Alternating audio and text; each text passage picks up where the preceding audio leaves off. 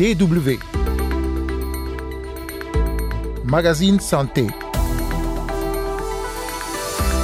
Mutilation génitale féminine ou MGF.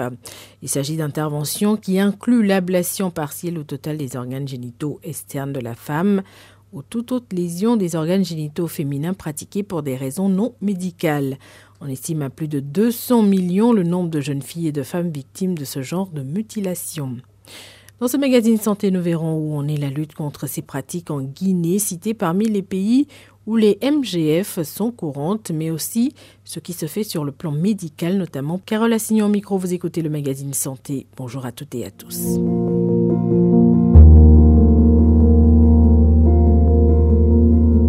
Douleurs violentes, saignements excessifs, infections, problèmes urinaires. La liste des conséquences des mutilations génitales féminines est longue et dans certains cas, cela peut conduire au décès. Les MGF et leur effet sur la santé des filles et des femmes, on en parle tout de suite avec le docteur Richard Matisse, gynécologue obstétricien responsable de l'organisation Gynécologie sans frontières. DW. Docteur Richard Matisse, bonjour. Donc vous, êtes responsable hein, de, l'organisation Gynécologie sans frontières. Et c'est une organisation qui s'occupe notamment de la prise en charge des femmes victimes de plusieurs formes de, de violence, hein, en l'occurrence des mutilations génitales.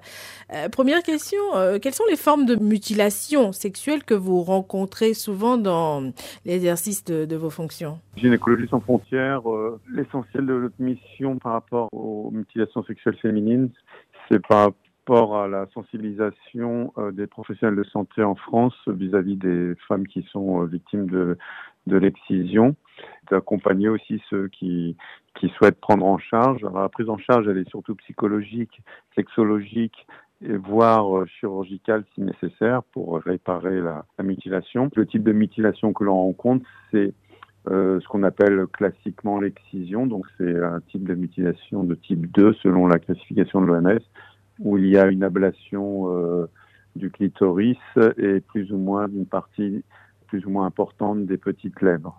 Il y a aussi des mutilations de type 3 qu'on rencontre un peu moins souvent, qui consistent à fermer quasiment l'orifice vulvaire en laissant un petit orifice euh, sur la face postérieure pour permettre l'écoulement du sang des règles et des, urines. quelle que soit la, forme de la mutilation, est-ce qu'il y a toujours un risque pour la santé, un impact négatif sur la santé de la femme? Comme euh, toute violence, il y a un impact euh, certain dû euh, au psychotraumatisme inhérent à la violence, que ce soit par des mutilations ou des violences autres. Après, par rapport aux mutilations sexuelles féminines, l'excision, l'infibulation, il y a un, impact au-delà de la, du psychotraumatisme sur la partie euh, accouchement, c'est-à-dire que lorsqu'il y a eu euh, une mutilation au niveau de vulvaire, il y a donc un périnée qui est cicatriciel et donc il peut y avoir des difficultés à réaliser un accouchement par voie naturelle et qui plus est s'il y a une infibulation, donc avec un rétrécissement de l'orifice euh, vulvaire, on peut avoir une impossibilité d'accoucher par voie naturelle. Donc ça, le retentissement, il se fait essentiellement au moment de l'accouchement pour la partie gynécologique. Et, pendant, et pendant les relations sexuelles également, beaucoup de femmes parlent de douleurs. Pendant les relations sexuelles, euh, il est possible qu'il y ait des douleurs, qu'il y ait une absence de plaisir. Est-ce que l'on peut faire passer aussi comme message aux femmes qui ont été excisées et qui se plaignent donc de douleurs pelviennes ou d'absence de, de, de sensation, de plaisir il faut savoir que même si on n'a pas été excisé, à partir du moment où on a subi des violences euh, conjugales ou des violences sexuelles, mais même des violences qui n'ont pas été euh, portées sur la partie sexuelle, des violences physiques importantes, on peut avoir un retentissement psychosomatique avec des douleurs euh, pelviennes, des douleurs qui vont se localiser dans la sphère intime et des difficultés aussi à avoir des rapports même s'il n'y a pas eu vraiment de violence physique sur euh, le sexe, on peut euh, quand même avoir cette absence de, de plaisir et de douleur.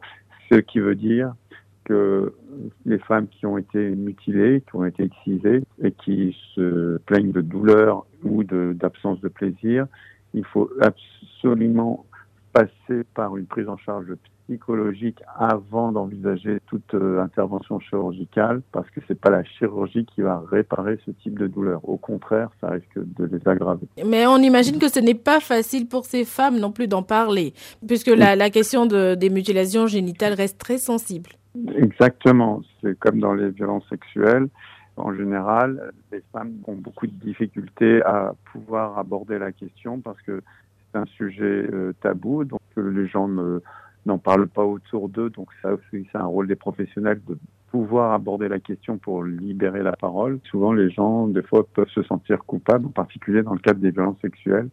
Ils ont en plus une sensation de honte d'avoir été euh, violentés et donc c'est encore plus difficile de libérer la parole. Et c'est vrai que cette libération de la parole, elle a vraiment des vertus aussi thérapeutiques c'est-à-dire que le fait de parler, de verbaliser euh, euh, les violences, ça permet au cerveau, à, toute la personne, de rationaliser, de donner du sens. La parole a des vertus euh, aussi thérapeutiques, c'est-à-dire que ça, voilà, ça permet de, de rationaliser cette violence et de cicatriser mieux. Ça ne veut pas dire qu'on oublie, hein, loin de là, mais ça permet de cicatriser mieux et de moins être soumis aux, accès de pensées intrusives, de pensées flash, euh, d'attaques d'anxiété que font euh, les victimes de psychotraumatisme. Merci beaucoup, docteur Matisse, d'avoir pris le temps de nous répondre. Merci encore.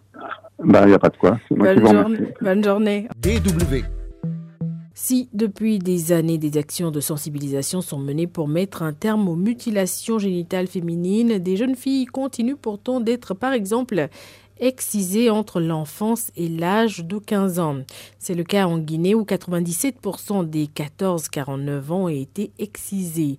Kadiatou Konate, cofondatrice du Club des jeunes filles leaders de Guinée, fait partie de ceux qui, depuis des années maintenant, tentent de faire évoluer les mentalités dans le pays au sujet des MGF. Alors, parlant de mon engagement en, faveur de la lutte contre l'excision et en, faveur des droits des femmes, il est important de savoir que je viens d'un pays où euh, la plupart des, femmes sont victimes euh, de plusieurs fléaux, notamment les mutilations génitales féminines, notamment le mariage d'enfants, notamment euh, les violences sexuelles, les violences conjugales et tout ce qui va avec. Donc j'ai commencé cette activité il y a maintenant plus de 9 ans maintenant, venir en aide à ces femmes, à ces filles. L'excision était un sujet extrêmement sensible. Les années précédentes, hein, c'était encore plus compliqué parce qu'on n'osait pas en parler, on n'osait pas euh, montrer une position contradictoire euh, sur les mutilations génitales féminines. Une fille qui n'était pas excisée était une fille très mal vue dans la société. Donc, euh, était une fille euh, qui ne pouvait pas aller dans un mariage parce qu'elle n'est pas propre. Les hommes ne veulent pas des femmes non excisées. Mais de nos jours, les gens en parlent ouvertement. Les victimes acceptent de dénoncer. Les familles qui sont pour expliquent et démontrent par A plus B pourquoi ils sont pour. Les défenseurs ou les militants et militantes continuent de poser des actions en faveur de la lutte contre les mutilations génitales féminines. Et, ce qui est encore plus intéressant dans l'histoire, c'est que si avant c'était les militants et les militantes qui se cachaient pour mettre des actions en œuvre afin de réduire les mutilations génitales féminines, de nos jours, ce sont les gens qui pratiquent les mutilations génitales féminines qui se cachent parce que euh, les voix s'élèvent. La justice, quoique euh, les actions ne sont pas suffisantes, mais prennent quand même des mesures qui contribuent à dissuader les gens qui pratiquent les mutilations génitales féminines. Kadiatou Konate insiste également sur le fait que les filles osent également de plus en plus dire non, mais la lutte est loin d'être gagnée. Et le plus compliqué dans l'histoire euh, de cette lutte est que euh, la cible qui constitue les gens qui, qui ont étudié, qui sont éduqués, euh, reste la cible extrêmement difficile à, faire changer d'avis. Parce que ce sont des gens qui, qui, ont connaissance de tous les arguments que nous utilisons pour sensibiliser, informer autour des méfaits de MGF, mais quand même qui sont très catégoriques dessus parce qu'ils pensent que c'est culturel et ils ne peuvent pas le changer. C'est religieux, ils pensent, mais ils ne montrent aucun élément euh, religieux pour pouvoir euh, euh, soutenir leur assertion autour des, mutilations génitales féminines. donc, pour les autres communautés qui n'ont pas conscience, par exemple, on utilise des histoires réelles, on, amène les victimes à témoigner elles-mêmes pour qu'elles puissent mettre en avant les, difficultés qu'elles ont eues ou qu'elles ont rencontrées pendant euh, les mutilations génitales féminines ou même après euh, les mutilations génitales féminines. Par exemple, une fille qui nous a dit que 35 ans plus tard, après qu'elle ait subi le MGF, elle n'ose pas encore passer devant la cour dans laquelle elle était victime de mutilation génitale féminine. Ça, ça en dit long sur les séquelles psychologiques qu'elle a, a dû subir pendant cette période. Il y a aussi une autre qui nous a confié, par exemple, qu'à chaque fois qu'elle a des relations sexuelles avec son mari, le lendemain, elle a extrêmement mal et, il faut qu'elle aille à l'hôpital pour prendre des douleurs ou des calmants. Et ça, c'est dû euh, aux mutilations génitales féminines. Il y a plusieurs autres témoignages comme ça. Il y a des hommes aussi qui disent que ils n'arrivent pas à avoir des relations sexuelles saines avec leur femme dû aux mutilations génitales féminines. Donc, ce qui les amène soit à divorcer avec la femme pour chercher une autre femme, soit à épouser une seconde femme d'après ce qu'ils disent. Et c'est avec ces explications de Kadiatou Konate, cofondatrice du Club des jeunes filles leaders de Guinée, que prend fin ce numéro du magazine Santé. Merci à vous pour l'écoute. Au revoir et à la semaine prochaine.